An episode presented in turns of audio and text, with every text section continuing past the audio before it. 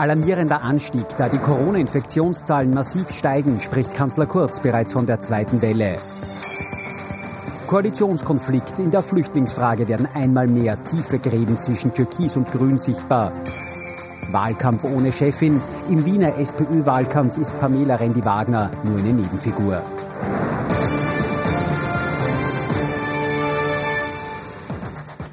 Sonntagabend, 22.20 Uhr. Ich freue mich, dass ich Sie wieder zu unserem politischen Wochenrückblick begrüßen darf. Mit dabei unser Politikexperte Thomas Hofer. Schönen Sonntagabend. Schönen guten Abend. Und heute ganz besonders gut gelaunt, weil bei Rapid im Stadion und auch noch gewonnen Peter Hayek, unser Meinungsforscher. Recht herzlich willkommen. Hallo. Schön, dass Sie mit dabei sind.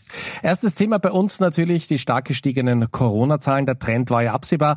Am Freitagabend sind die Corona-Infektionszahlen in Österreich dann zu, aber nahezu explodiert. Heute, am Sonntag, am Nachmittag hat es eine eilig einberufene Pressekonferenz der Regierungsspitze gegeben. Thema natürlich die stark gestiegenen Corona-Infektionszahlen, aber auch die Angst vor weiteren Kündigungswellen.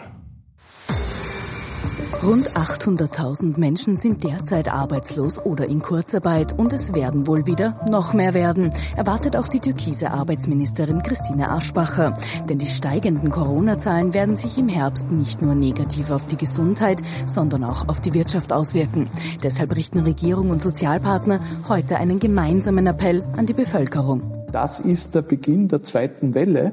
Ähm, und äh, es wird einfach wieder ernst. Äh, mein dringender Appell, meine dringende Bitte an die Bevölkerung ist, ähm, das nicht auf die leichte Schulter zu nehmen. Und deshalb ist es auch so wichtig, dass man im privaten Bereich aufpasst, weil wenn das weniger gegeben ist, dann äh, kann es ja äh, wesentlich erhöhte Wahrscheinlichkeit geben, das Virus mitzuschleppen, mit einzuschleppen am Arbeitsplatz. Und der Weg von der Hirnlosigkeit bei wenigen zur Arbeitslosigkeit bei vielen ist ein sehr kurzer nämlich genau dann, wenn ich das Hirn ausschalte ja, und verantwortungslos agiere. Maßnahmen werden aber keine verkündet. Dass es jedoch unter anderem für konkrete Homeoffice-Regelungen höchste Zeit wäre, lässt die Arbeiterkammerpräsidentin durchklingen. Wir haben darunter auch das Thema Homeoffice angesprochen, nämlich ein Thema, mit dem man wirklich schauen kann, dass man Infektionen vermeidet. Nichtsdestotrotz ist gerade bei diesen Themen sind viele Fragen offen. Die schwierige Lage am Arbeitsmarkt wird jedenfalls gleich morgen wieder diskutiert bei einer von der SPÖ geforderten Sondersitzung im Parlament. Der Trend war ja absehbar und viele haben gesagt, okay, das wird im Herbst wahrscheinlich kommen. Viele sind überrascht, dass es so früh kommt. Aber trotzdem muss man sagen, äh, Bundeskanzler Sebastian Kurz hat jetzt die Kommunikationstaktik und Linie schon wieder ein bisschen verschärft und zugespitzt. Ja, das musste er natürlich, nachdem das wirklich so heftig nach oben gegangen ist. Damit hat er wahrscheinlich selber nicht gerechnet. Äh, aber noch vergangene Woche haben wir natürlich äh, seine Rede zur Lage der Nation analysiert, wo wir gesagt haben, so, und jetzt hat er den positiven Ansatz gewählt, hat gesagt, im nächsten Sommer ist eh alles vorbei. Er hat um Gerechtigkeit Gerechtigkeit Genüge zu tun, äh, durchaus auch dazu gesagt, dass der Herbst und der Winter noch hart werden. Aber äh, es war natürlich eine andere Tonalität. Also jetzt die zweite Welle auszurufen etc., das ist wieder, wie Sie richtig sagen, äh, ein Stück weit zumindest eine Rückkehr zur äh, Kommunikationslinie des Frühjahrs. Wenn wir uns äh, diese Passage aus der Pressekonferenz nochmal schnell gemeinsam anschauen. Sebastian Kurz heute Sonntagnachmittag bei der Pressekonferenz. Das ist der Beginn der zweiten Welle. Ähm, und äh, es wird einfach wieder ernst. Äh, mein dringender Appell, meine dringende Bitte an die Bevölkerung ist, ähm, das nicht auf die leichte Schulter zu nehmen.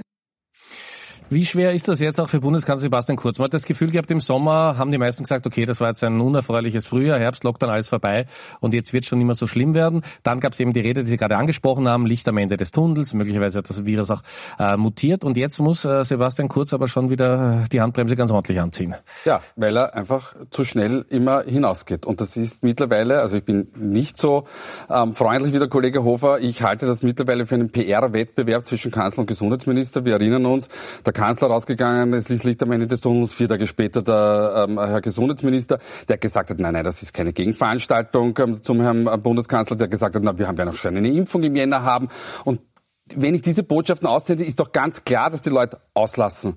Das heißt, ähm, sie haben einfach viel zu sehr auf die Tube gedrückt und müssen es jetzt wieder einfangen und machen das aber jetzt wieder mit, wieder mit der wie eine Welle. Sie sind zuerst auf der Welle da, es wird alles gut und dann kommt die Welle, um Wort Gottes Willen, es wird alles schlecht. Na, das ist eine Hü-Hot-Ankündigungspolitik, die bei der Bevölkerung eins erzeugt, nämlich was sie, äh, Unsicherheit. Nicht das Virus erzeugt Unsicherheit, sondern die Bundesregierung erzeugt Unsicherheit. Wenn ich permanent den Menschen signalisiere einmal, es ist gut, einmal ist schlecht, es ist gut, es ist schlecht, es ist gut, es ist schlecht. Und irgendwann sagt dann die Bevölkerung, na liebe Freunde, was jetzt? Und die Problematik besteht darin, dass man nicht mit ruhiger Hand durch die Krise leitet, dass man ähm, runter vom Gas geht, sowohl in der einen als auch in der anderen Richtung, sondern dass man schlicht und ergreifend den Leuten sagt, was Sache ist und dann wirklich Klarheit schafft, nämlich im Sinn auch, ähm, passt auf, wir wissen, es kommt aus dem privaten Umfeld, wir wissen, es kommt aus den Lokalen, aus den Bars, wir wissen, es kommt von dem Festeln, vielleicht der Freiwilligen Feuerwehr. Das stellen wir jetzt rigoros ein. Dort liegen die Probleme. Die Probleme liegen nicht in den Schulen, die Probleme liegen nicht in den Altersheimen, sondern sie liegen im, im privaten Umfeld. Und das müsste man machen. Davon ist die Regierung meilenweit entfernt. Wir haben eine Ampel, die, wie wir dann sehen werden, ein Rohrkrepierer ist. Entschuldigung, dass ich jetzt so emotional wäre, aber Na, das ist das, da, da, haben wir Sie, da haben wir Sie eingeladen. Ja. Ja. Also ein bisschen zu freundlich heute. Herr Hofer, Ja, klare Kommunikation was der Kollege- was der Kollege- äh, die Ampel funktioniert auch nicht. Nein, da, zur Ampel komme ich gleich und da sehe ich es genauso wie der Kollege Heik. Ein Problem äh, gibt es bei dem gerade Gesagten, nämlich im privaten Bereich kann man gern verlangen, dass was passiert, nur man kann nicht. Verfassungsgerichtshof. Also da äh, es eine gewisse Blockade äh, aus anderer Hinsicht und das muss man, glaube ich, auch mit einrechnen. Bei der, bei der Ampel ist das vollkommen klar. Das ist schwerst missglückt. Das haben wir vergangene Woche schon gesagt. Äh, da ist einerseits das Problem, dass es nicht funktioniert äh, in Richtung der, der, der Übertragung ja, von der normalen Ampel auf das, was jetzt ist, weil grün heißt go und alles okay, vollkommen d'accord, äh, sind wir, sind wir auf, auf derselben Seite. Und dann kommt noch eines dazu, man hat jetzt die Verschärfungen gemacht, Mitte vergangener Woche, hat ganz, fast ganz Österreich grün gelassen, mit den paar gelben Ausnahmen und setzt selber Maßnahmen, die deutlich schon ins Orange gehen. Also Beispiel, ein Beispiel, äh, bei Orange war eigentlich, oder bei Gelb war vorgesehen, auf 5000 äh, zu gehen. Jetzt hat man 3000 bei, bei sozusagen Outdoor-Veranstaltungen, was deutlich ins Orange schon geht. Also das ist alles nicht logisch, das ist verhunzt kommuniziert. Äh, die die Corona-Kommission versucht das irgendwie noch schön zu reden. Das ist absolut missglückt. Das Problem ist nur bei diesem Emotionsmanagement nach außen seitens der Bundesregierung. Und ich glaube, da ist der Fehler schon gemacht worden, eigentlich vor dem Sommer, wo man den Eindruck schon hatte, es gab genau diesen Wettlauf, so wer macht früher auf, eh alles wunderbar, äh, dass sich das natürlich über den Sommer auch aufgestaut hat. Ähm, und, und dieser Hü-Hot, ja, das ist vollkommen richtig, dass das eine Schwierigkeit ist in der Kommunikation. Ähm, das rächt sich jetzt äh, irgendwann. Das Positive aus Sicht des Herrn Kurz ist nur noch immer, äh, und auch beim Herrn Anschober bin, bin ich völlig d'accord, aber da kommen wir vielleicht im zweiten Kapitel noch dazu, zu den äh, türkis-grünen äh, äh, Zwistigkeiten, ähm, dass es natürlich eine, eine, eine Schwierigkeit ist, äh, oder dass er, dass er sich sicher sein kann, dass eigentlich kein Oppositionschef oder Chefin da irgendwie nur in der Lage ist, ihm gefährlich zu werden. Das ist noch immer das, worauf er sich verlassen kann. Ansonsten äh, gab es einen ziemlichen Zickzackkurs. Wir haben schon ein bisschen über die Ampel gesprochen und Sie haben eine Umfrage für uns gemacht. Wie beurteilen Sie äh, die Corona-Ampel auf einer Schulnotenskala 1 bis 5? Ja, also- und äh, den Start, also wie ist der gelungen, das konnten wir ja noch abfragen. Genau. Und jetzt sind Sie dran bei den Fragen. Ja? Naja, also danke. Ähm, ich ich referenziere, referenziere jetzt nicht die ganzen Zahlen runter. Also wir haben nur 6% bei sehr gut und 18% geben wir nicht genügend. Das ist schon mal grundsätzlich eine, eine, eine, eine klare Aussage. Aber der Durchschnittswert ist 3,4, ähm, also eine Not von 3,4. Und ganz ehrlich, das ist, ich, jetzt könnte man sagen, na ja, gut, das ist halt Durchschnitt. Also wenn man unsere Schulzeit erinnern, ist 3, Ja, aber mal schlechter also, als 3,4. Da war das natürlich ja? eine großartige Note, Ja. aber, aber für, für, für die Ampel ist es das nicht, weil was war das Ziel der Ampel? Das Ziel der Ampel war Klarheit zu schaffen für die Bevölkerung. Da, da wird man sich auskennen, damit man weiß, aha, jetzt bin ich dort und da, da muss ich das machen und da, in diesem Bezirk bin ich dort. Und das Problem ist, dass natürlich die Ampelkommission nicht nur rein wissenschaftlich besetzt ist, sondern auch politisch besetzt ist und da beginnt das große Hauen und Stechen und das ist das Problem. Und das ist das Problem natürlich des Gesundheitsministers. Noch ganz kurz äh, zur äh, Kommunikationsstrategie von Sebastian Kurz. Also Hü-Hot, da haben wir ja schon geredet. Aber trotzdem hatte Sebastian Kurz nicht nach dem Sommer so ein bisschen äh, die Angst auch, dass in der Öffentlichkeit als Angstmacher dasteht? Und, und, und ist deswegen möglicherweise zu optimistisch Ja, äh, mit klar. dieser Rede? Und äh, na, das, was äh, der Hintergrund dieser Rede zur Lage der Nation war, was, wo es dann diesen äh, peinlichen Wettbewerb gab mit dem Gesundheitsminister, äh, war natürlich schon der zu sehen, okay, der Optimismus in der Bevölkerung ist nicht in dem Maß gegeben. Und es geht ja nicht nur um Corona, es geht um ähm, sozusagen die Konsumfreudigkeit der Bevölkerung, äh, um die Einschätzung der wirtschaftlichen Lage. Und da, glaube ich, war die Idee zu sagen, und das war ja durchaus eine gut verpackte Durchhalteparole damals, ist, hat man auch gut PR-technisch eingeleitet, indem man den einen zentralen Satz, im Sommer ist eh alles wieder gut, schon vorab gelegt hat. Das war schon zwei Tage dann Thema in den Medien, um eben herzugehen und zu sagen, ja, Herbst, Winter wird vielleicht mühsam, aber dann Licht am Ende des Tunnels. Ähm, und natürlich ist es so, und das hat man in diesem Statement gesehen, da war der Kanzler emotionaler als normal. Man merkt das dann immer an der Stimme und da ist schon eine Beunruhigung da. Also da glaube ich nicht, dass das immer alles so auf Schiene ist und immer so Message Control, äh, wie wir das natürlich dann doch äh, auch analysieren. Die steigenden Corona-Zahlen, also eines der aktuellen Problemfelder für Sebastian Kurz. Weiteres großes Problem, großer Diskussionsstoff in der türkis-grünen Regierung ist äh, das Flüchtlingscamp Moria auf äh, der griechischen Insel Lesbos, das ja abgebrannt ist. Jetzt ist die Frage, wird Österreich Flüchtlinge aufnehmen oder nicht? Und das ist der ganz, ganz große Streitpunkt momentan in der Regierung. Nach dem verheerenden Brand im Flüchtlingslager Moria auf der griechischen Insel Lesbos lautet hierzulande die zentrale Frage, soll Österreich Kleinkinder und Minderjährige aufnehmen? Die Kanzlerpartei ÖVP will es nicht, der grüne Koalitionspartner hingegen schon. In der Tageszeitung Der Standard findet Parteichef Werner Kogler auch klare Worte. Er erwarte sich mehr Menschlichkeit und weniger Zynismus. Beim Corona-Pressetermin neben Kanzler Kurz klingt das dann aber zurückhaltender. Die beiden sehr unterschiedlichen Positionen der Regierungsparteien sind ja hinlänglich bekannt äh, und es laufen nichtsdestotrotz weitere intensive Gespräche äh, über weitere Schritte äh, bei den humanitären Hilfen. Eindeutig formuliert es dafür dann wieder Wiens Vizebürgermeisterin Birgit Hebein beim grünen Wahlkampfauftakt für die Wienwahl. Wir führen diese Diskussion, weil der türkisen Partei wichtiger ist, 100 Stimmen von der FPÖ zu fischen, als wie 100 Leben zu retten. ÖVP-Bundeskanzler Sebastian Kurz bleibt aber hart. Selbst Bundespräsident Alexander van der Bellen, der via Twitter wissen lässt, Österreich solle Kinder aufnehmen, kann ihm nicht umstimmen. Sogar die mächtige Kronenzeitung macht am Samstag keinen Hehl aus ihrer Meinung. Am gleichen Tag meldet sich der ÖVP-Chef dann via Facebook. Jetzt gibt's Politiker, die im Wahlkampf nach noch mehr Flüchtlingsaufnahme rufen. Aber die Wahrheit ist doch, dass wir jetzt schon große Herausforderungen in der Integration haben und auch eine Verantwortung in diesem Bereich da sein muss. Umstritten ist die harte türkise Linie selbst in der ÖVP. Immer mehr Ortschefs sind gegen die Bundeslinie. Zum Beispiel der Bregenzer Bürgermeister Markus Lienhardt. Er lässt, wieder im Standard wissen, ich orte eine große Unzufriedenheit im bürgerlichen Lager. Ein Hintergrund der momentanen Situation ist der 11. Oktober, die Wienwahl. Ähm, die ÖVP ähm, hat die Chance, viele FPÖ-Wähler in dieser Wahl zu gewinnen. Nur die Frage ist, halten die Grünen das aus, diesen Regierungskurs? Weil für die Grünen in Wien ist das doch ganz, ganz schwierig. Wir haben ja auch gerade die grüne Spitzenkandidatin gesehen. Ich sehe das ganz anders, Herr Knapp. Ich glaube, dass das Thema Moria ein das, also natürlich, das hört sich jetzt zynisch an und das soll es nicht sein, aber natürlich ein Geschenk ist für die Grünen im, im Wahlkampf, weil sie sich auf dieses Thema von der Wiener Seite her draufsetzen können und die, die, die Bundesgrünen einfach außen vor lassen bei diesem Thema. Aber man merkt das bei Birgit Hebein, dass sie quasi jetzt wirklich Tritt gefasst hat in diesem Wahlkampf, weil sie ihre Positionen einfach ähm, vertreten kann. Und weil sie weiß, dass natürlich im bürgerlichen Bereich, der tendenziell, also weil man die, die, mehr oder weniger die linken Katholiken natürlich bei denen möglicherweise auch, auch punkten kann. Ja.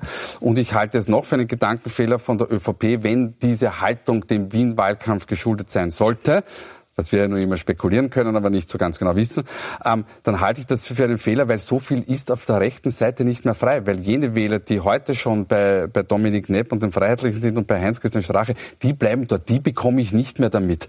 Ähm, es ist möglicherweise Wähler und Wählerinnen aus dem blauen Lagerdienst nicht Wählerlager gewechselt sind, die könnte man eventuell noch holen. Also so viel kann man von, von, von ÖVP-Seite nicht holen. Ich glaube, tendenziell ist es eher ein Abdichten, dass es kein, dass Wähler nicht weg gehen. Aber ich glaube nicht, dass man von rechts von weiter rechts nämlich noch so viele Wähler holen kann.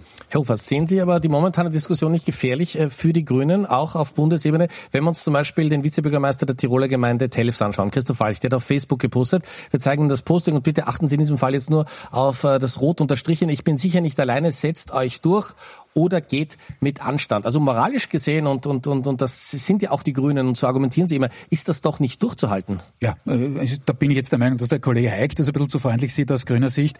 Äh, ich glaube nicht, dass das, äh, das, ich glaube nicht, dass das durchzuhalten ist. Ähm, vor allem deshalb, weil man in der Regierung nicht liefern kann. Und das haben wir, die Platte, die haben wir jetzt schon 17 Mal aufgelegt bekommen, seit dieser Regierung. Sie ist erst seit Jänner im Amt, dass nämlich die Grünen immer protestieren und der Endeffekt ist genau null. Äh, und deswegen tut das natürlich bei einigen Zielgruppen, gerade in Wien, wo es äh, am ehesten noch äh, sehr kritische gibt, die grundsätzlich diese Regierungsform kritisch sehen, ähm, wo das weh tut. Ähm, bei der ÖVP sind wir völlig d'accord. Ich glaube, da ist eines passiert in dieser Woche, das war der Auftritt des Herrn Außenministers in der ZIP 2, ähm, der völlig missglückt ist, äh, wo er einfach, Sie haben vorher das Wort genannt, zynisch rübergekommen ist, ähm, auch menschenverachtend, das ist auch etwas passiert, äh, medial. Die Kronenzeitung ist massiv, ähm, eher untypischerweise, muss man sagen, äh, für die Kronenzeitung, ähm, dagegen äh, ÖVP äh, und Regierungslinie gefahren. Äh, und dann musste der Kanzler, wir haben das im Video gesehen, also wir haben das Video im Beitrag gehabt, ähm, wirklich ausrücken, um das kommunikativ wieder gerade zu biegen. Da haben wir gesehen, wie er das kann, indem er argumentiert, gut, wir müssen vor Ort helfen, das, was wir eh seit 2015 kennen. Aber das ist bei Schallenberg in der ZIP 2 dramatisch anders rübergekommen. Das Gefühl, er fühlt sich auch nicht wohl in dem, was er sagen muss. Ein, ja. Und das ist ein Problem bei den sogenannten christlich-sozialen, müssen wir irgendwann definieren, diese, diese Gruppe, aber bei den sogenannten christlich-sozialen. Und da sind wir wieder vollkommen d'accord. Also ich glaube, da ist massiv überzogen, das war zu hart, das war wirklich eins zu eins auf FPÖ-Linie. Äh, und die Kunst von Sebastian Kurz schon 2015 während der großen Migrationskrise und danach war ja, ähm, Ähnliches zu sagen oder von mir auch, das, auch dasselbe zu sagen, aber in einem ganz anderen sozialverträglichen Ton. Äh, und diesen Ton hat die ÖVP äh, in dieser Woche verloren und das ist tatsächlich nicht, nicht ohne. Jetzt bitte ich Sie noch eine ganz kurze Antwort. Können die Grünen nicht mehr pokern, weil so viele Varianten hat ja Sebastian Kurz nicht. Es wird nicht aber, die Regierung sprengen. Aber pokern kann ich dann, ja, wenn ich bereit bin, irgendwie auch, äh, ja, wenn ich sage, okay, ich kann auch verlieren. Und verlieren hieße in dem Fall Regierungsende. Und dort sind wir lange nicht, obwohl es diesen Koalitions-Exit äh, gibt, äh, eingebaut im Koalitionsprogramm. Die Grünen tun immer nur so, als ob sie sozusagen zur letzten Konsequenz bereit wären. Sie sind es aber nicht. Die waren gerade außerhalb des Nationalrats, sind jetzt froh, dass sie in der Regierung sind und deswegen halten auch alle, auch alle Abgeordneten, die viele, die ÖVP ganz, ganz massiv kritisch sehen. Entschuldigung, das ist keine kurze Antwort mehr. Aber zum, mehr, zum, letzten, zum letzten äh, sind sie nicht bereit, nämlich da jetzt wirklich die Koalition in Frage zu stellen. Wäre auch widersinnig nach nicht einmal einem Jahr. Wir kommen zum nächsten Thema, das wir auch schon angesprochen haben, nämlich die Wahl in Wien am 11. Oktober. Ist es soweit? Weit in Führung mit auf jeden Fall über 40 Prozent, wenn wir den Umfragen glauben dürfen, was wir gerne machen, ist äh, der SPÖ-Spitzenkandidat und Bürgermeister Michael Ludwig und der ist diese Woche ganz offiziell in den Wahlkampf gestartet. Herzlich willkommen. Am Dienstag läutet Bürgermeister Michael Ludwig den roten Wahlkampf ein. Seine Rede dauert eine Stunde. Zentrales Thema sind die neuen Corona-Hilfen, etwa in der Gastronomie. Der Rahmen ist wegen der Pandemie auch überschaubar. Nur 50 geladene Gäste sind dabei. Eine von ihnen ist Parteichefin Pamela Rendi-Wagner. Auf der Bühne ist sie aber nicht zu finden. Die gehört Ludwig alleine. Um vielleicht irgendwelche Missverständnisse auszuräumen, wir haben als äh, Wiener SPÖ auch ein sehr, sehr gutes Einvernehmen mit der Bundes-SPÖ. Und deshalb freue ich mich sehr, dass unsere Bundesparteivorsitzende bei uns ist, äh, liebe Pam, liebe Genossin Rende Wagner, lieber Bundesgeschäftsführer Christian Deutsch. Herzlich willkommen. Trotzdem ist die Wienerin Pamela Rendi Wagner im Wiener Wahlkampf der Bürgermeisterpartei fast nicht zu sehen. Alles ist ganz auf Ludwig zugeschnitten. Die politische Konkurrenz hat eine andere Strategie. Die Bundespolitikerinnen und Politiker sind da präsent. Ein guter Parteifreund von Ludwig hat es zuletzt aber genau so vorgemacht. Als Hans-Peter Doskozil im Burgenland die absolute holte, hat Rendi Wagner zwar mitgefeiert, im burgenländischen Wahlkampf ist sie aber auch nicht vorgekommen. Heik, es gibt jetzt einen ganz kleinen Teil aus dem Beitrag, den würde ich sagen, schauen wir uns nochmal an, äh, weil das so was ganz Besonderes ist und das ist ihm im Leben auch so, selbst bei perfekt durchkomponierten Veranstaltungen. Schauen Sie nochmal, wie der Wiener Bürgermeister Michael Ludwig die Bundes-SPÖ begrüßt. Um vielleicht irgendwelche Missverständnisse auszuräumen, wir haben als äh, Wiener SPÖ auch ein sehr, sehr gutes Einvernehmen mit der Bundes-SPÖ. Und deshalb freue ich mich sehr, dass unsere Bundesparteivorsitzende bei uns ist, liebe Pam, liebe Genossin Rende Wagner, lieber Bundesgeschäftsführer Christian Deutsch. Herzlich willkommen. Und der Lacher zwischendurch, glaube ich, sagt alles, oder? Wie es wirklich Naja, ähm, wir, wir sind im Lande Sigmundsfreud ja. und das Unterbewusstsein ist ja der Hund. ähm, man, man, merkt dann natürlich, ähm, dass, äh, dass es nicht gut läuft, ähm, dass es, dass es äh, Verwerfungen gibt, wobei die wahrscheinlich zwischen Wien und, und dem Bund weniger stark sind als wie zwischen Burgenland und dem Bund, aber das ist ja auch nicht großartig zu verheimlichen gewesen. Ähm, man merkt aber auch, wie Michael Ludwig an Sicherheit gewonnen hat in diesem Wahlkampf. Äh, und wir haben ja die Sonntagsfrage auch vorbereitet, wenn ich gleich ja. zu dieser überleiten darf. Ähm, und wir haben ja die, die große Umfrage gemeinsam mit den Kollegen von heute gemacht. Und da haben wir die Sozialdemokraten bei 41 Prozent ausgewiesen. Und das ist doch ein Wert, wenn er diesen erreicht und vielleicht sogar noch den einen oder anderen ein bisschen drüber, ist das ein Wert, den wir Michael Ludwig wahrscheinlich vor einem Jahr so nicht zugetraut hätten. Jetzt kommt da wieder äh, das, das, das Problem der Vorberichte, die wir gesehen haben. Michael Ludwig kann eigentlich nur über eine Geschichte stolpern, nämlich über Corona. Die Frage ist, welche, welche Problemfelder tun sich da für die Stadt Wien noch auf? Morgen tritt die Ampelkommission wieder außerordentlich zusammen, wenn es dann auf Orange geht. Hack hat schon vorgebaut. Also da wird es nochmal heikel für die, für die SPÖ in den nächsten vier Wochen. Aber derzeit schaut es für die, für die Wiener SPÖ sehr, sehr gut aus.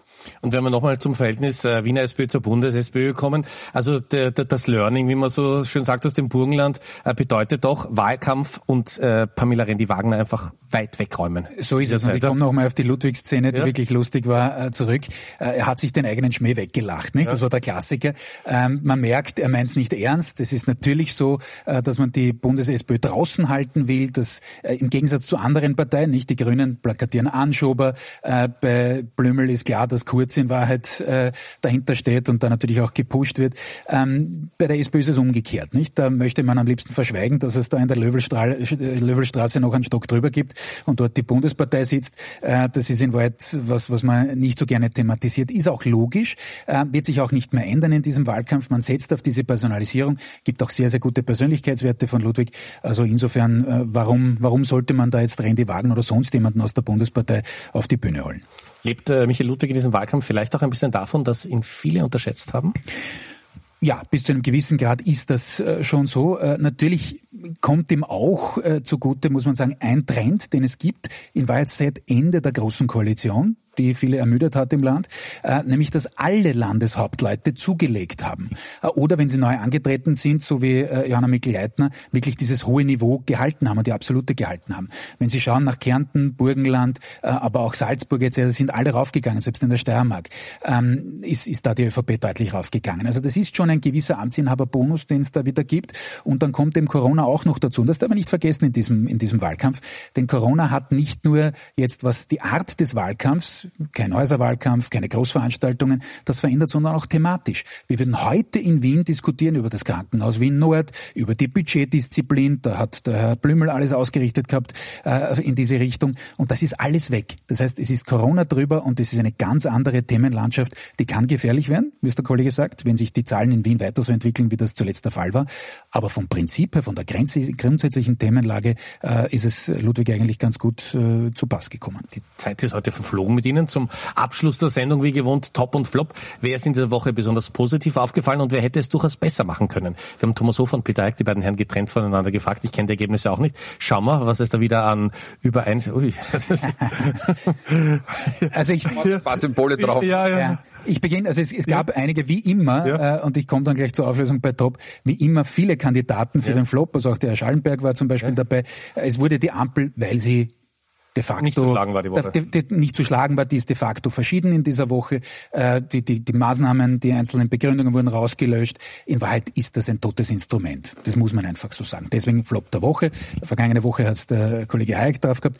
Äh, bei Top der Woche tat ich mir noch nie so schwer wie in dieser Woche und deswegen habe ich einen genommen äh, und zeichne ihn für etwas aus, was er nicht gemacht hat, nämlich er hat sich nicht eingemischt.